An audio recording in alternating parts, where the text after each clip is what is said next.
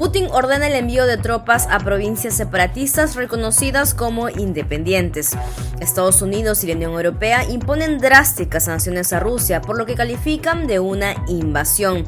El régimen de Daniel Ortega dicta dos nuevas sentencias a puertas cerradas. El presidente dominicano construye un muro para frenar la inmigración haitiana y el mundo cae en la magia del Tuesday. Hoy es martes 22 de febrero del 2022 y estás escuchando La Vuelta al Mundo en 5 Noticias, un podcast de Epicentro TV. Hola, yo soy Clara Elvira Ospina y esto es La Vuelta al Mundo en 5 Noticias. Autorizan envío de tropas. Ojos del mundo están puestos hoy en Ucrania por las gravísimas consecuencias que podrían emanar de la tensa situación en el país, al cual ya han llegado tropas rusas. El Consejo de Seguridad de Naciones Unidas se reunió de emergencia. Y... El presidente de Rusia está siguiendo con Ucrania paso a paso el formato que aplicó en 2014 para ocupar Crimea y anexarla al territorio ruso. Este martes, el Consejo de la Federación, la Cámara Alta del Parlamento de Rusia, aprobó el uso de tropas rusas en el extranjero. Fue en forma unánime. Los 153 parlamentarios presentes en la sesión aprobaron un decreto que dice que las Fuerzas Armadas de Rusia deben usarse sobre la base de los principios y normas generalmente reconocidos del derecho internacional. Los soldados están fuertemente armados, colocados estratégicamente en las afueras del Parlamento de Crimea, en la ciudad de Simferopol. El gobierno ucraniano asegura que estos comandos no tienen una insignia que los identifique y cree que son efectivos rusos que ya se han posicionado en lugares estratégicos de la región y que incluso patrullan cerca de dos importantes aeropuertos, lo que han calificado de una grosera agresión a su soberanía. El decreto dice que el número total de formaciones de las Fuerzas Armadas de la Federación de Rusia, sus áreas de operación, sus tareas, el periodo de estadía fuera del territorio, se determinan por el presidente de la Federación de Rusia de acuerdo con la Constitución, es decir, por el presidente Putin. Los rusos siempre ven a Ucrania como un país estratégico para sus intereses, no solamente porque es un país que tiene una productividad agrícola enorme, el tercer país que exporta trigo en el mundo. Por supuesto, todo lo hacen, según ellos, para restablecer la paz en las dos provincias rebeldes que el lunes fueron reconocidas como independientes. Lo mismo había ocurrido con Crimea hace casi ocho años. Tras la aprobación por parte de la Cámara Alta, el viceministro de Asuntos Exteriores de Rusia, Andrei Rudenko, declaró que por ahora no tienen planes para enviar sus tropas al territorio de las repúblicas populares de Donetsk y Lugansk.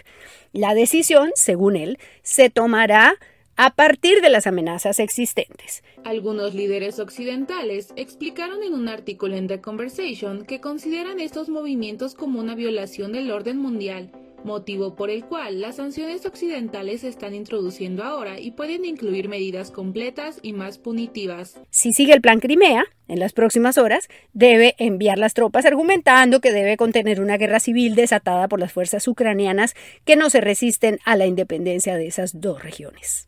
Fue como lo hizo con Crimea. Es la invasión al estilo Putin. Las decisiones que ha tomado Rusia en las últimas horas han tenido consecuencias inmediatas en Occidente. Las detallamos en la segunda noticia de esta Vuelta al Mundo.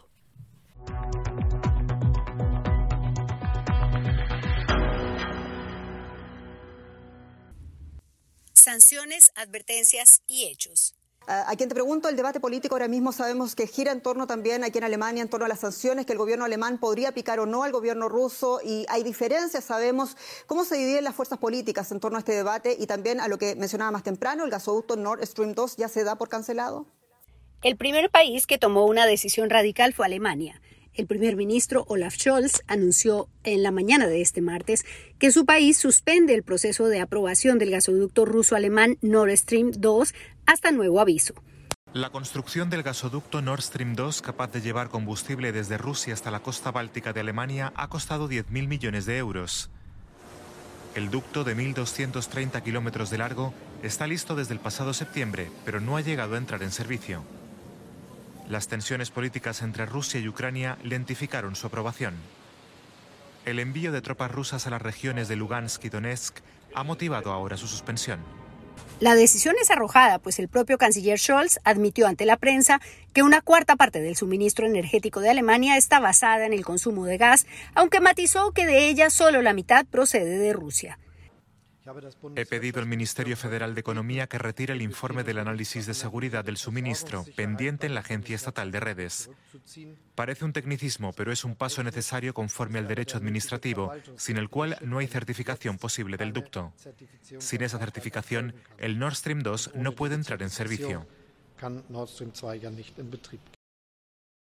También reconoció que la decisión de impedir la entrada en funcionamiento de Nord Stream 2 tendrá consecuencias para el abastecimiento energético de Alemania, pero que están trabajando arduamente en la diversificación de las fuentes energéticas.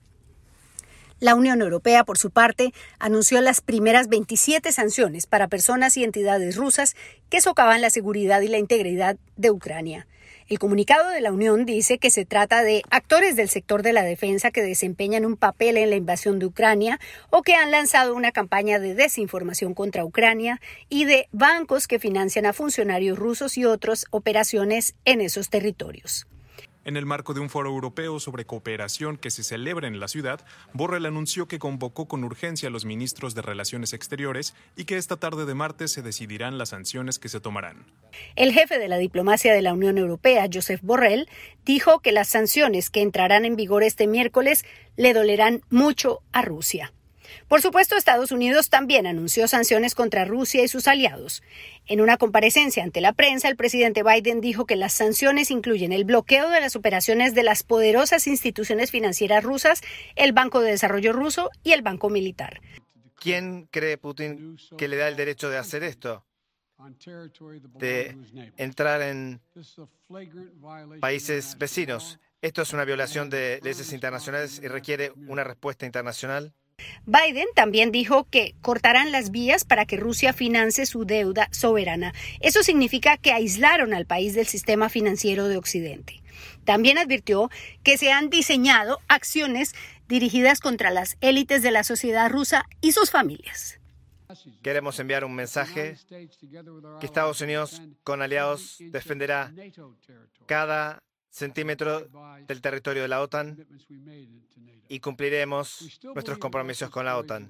Creemos que Rusia irá más allá y lanzará un ataque militar contra Ucrania. Ojalá me equivoque, pero Rusia solo ha hecho que más que escalar, incluyendo sobre la posibilidad de ir contra Kiev. Hay más de 150.000 tropas en torno y alrededor de Ucrania. Biden habló de dolorosas consecuencias para todos si Rusia persiste en la vía por la que se encuentra, pero dejó abierta la puerta de la diplomacia. Todavía hay tiempo para evitar el peor escenario que provocaría sufrimiento a millones de personas si Rusia actúa como todo indica. Estados Unidos y nuestros aliados seguimos abiertos a la diplomacia si es seria, concluyó el presidente Biden. El mundo vive horas definitivas.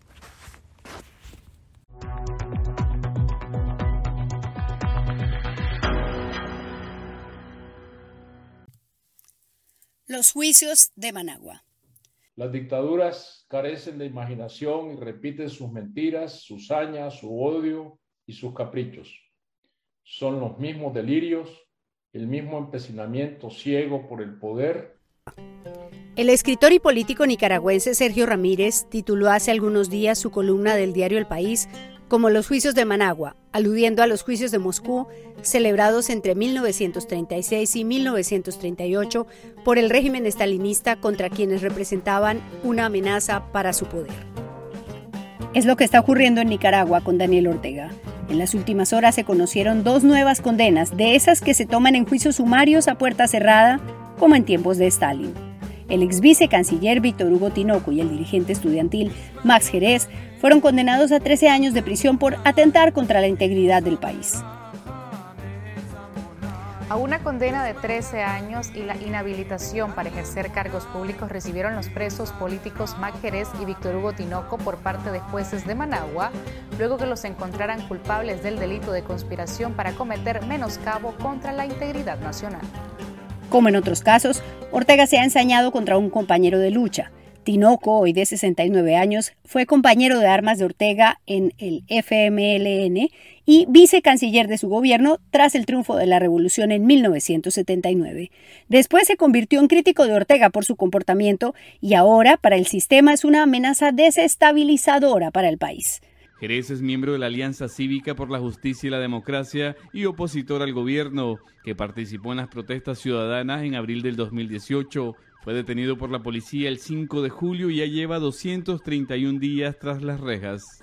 El líder estudiantil, Max Jerez, hace parte de la Alianza Universitaria Nicaragüense que encabezó las protestas del 2018 contra el régimen de Ortega y Murillo. En los juicios de Managua ya han sido condenados 15 opositores y otros 6 están pendientes de condena. Aún no han empezado los juicios contra otros 26 presos políticos.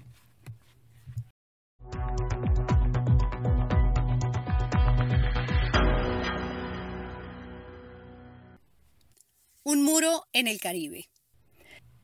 Haití es el país más pobre del hemisferio occidental y República Dominicana una de las economías de América Latina que más rápido crece desde hace dos décadas. Estos dos países comparten la misma isla y siglos de explotación colonial, pero hablan idiomas distintos y tienen culturas diferentes. La isla La Española en el Caribe fue el primer lugar al que llegaron Cristóbal Colón y los conquistadores.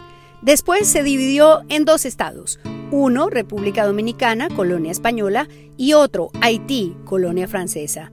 Hoy son dos países soberanos con economías y sistemas políticos y sociales muy diferentes. Los haitianos mueren de hambre y de falta de oportunidades y pasan en masa la frontera que los lleva a República Dominicana.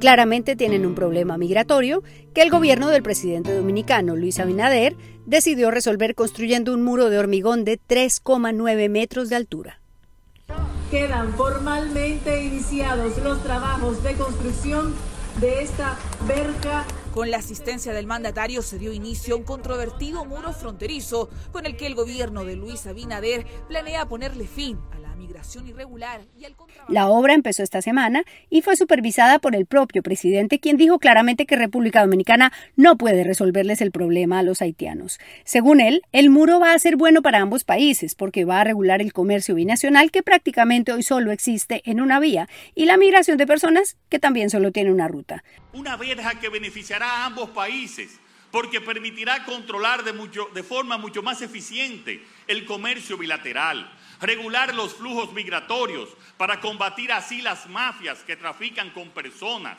En Haití, el 58,6% de la población está por debajo de la pobreza. La esperanza de vida está por debajo del promedio mundial, apenas en 64 años, y el 14% de los haitianos ha emigrado del país. Haití tiene 11 millones de habitantes y solo hay 99 mil personas vacunadas contra el COVID. La inestabilidad política llegó a su clímax con el asesinato del presidente en una conspiración en la que parece haber participado el primer ministro que hoy ejerce el cargo. La solución más fácil es encerrarlos con un muro.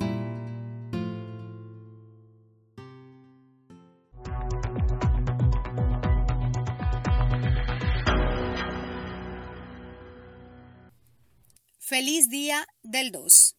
Okay, some of us are really excited because we like numbers. Uh, today, February 22nd, 22222.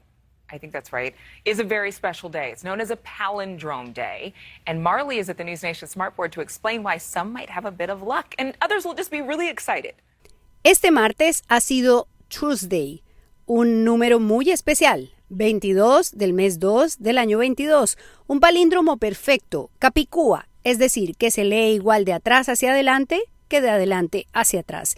El último palíndromo perfecto que tuvimos ocurrió el 11 de noviembre del 2011, es decir, hace más de 11 años. Estamos en Las Vegas y el vídeo de hoy trata de cómo casarse en Las Vegas. Vamos a ver paso a paso nuestra segunda boda, esta vez en Las Vegas.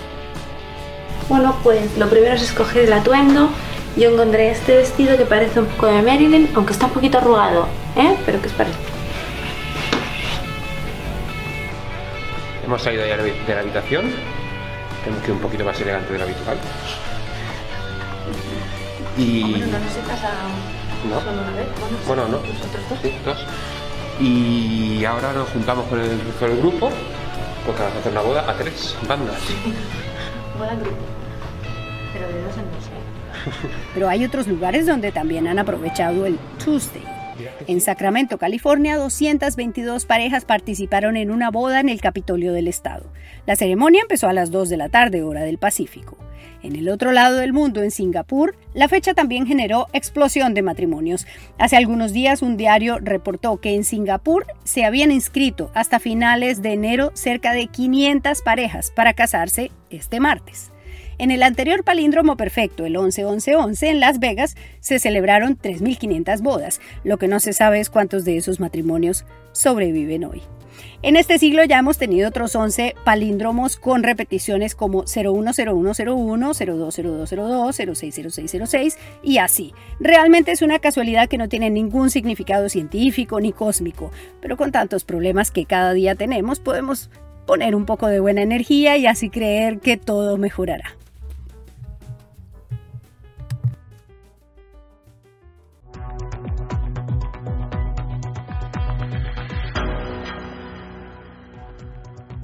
Eso fue La Vuelta al Mundo en 5 Noticias, un podcast de Epicentro TV presentado por Clara Elvira Ospina. Encuéntranos en Spotify, Apple Podcasts o donde sea que escuches tus podcasts. Además, recuerda suscribirte a epicentro.tv para ser parte de nuestra comunidad.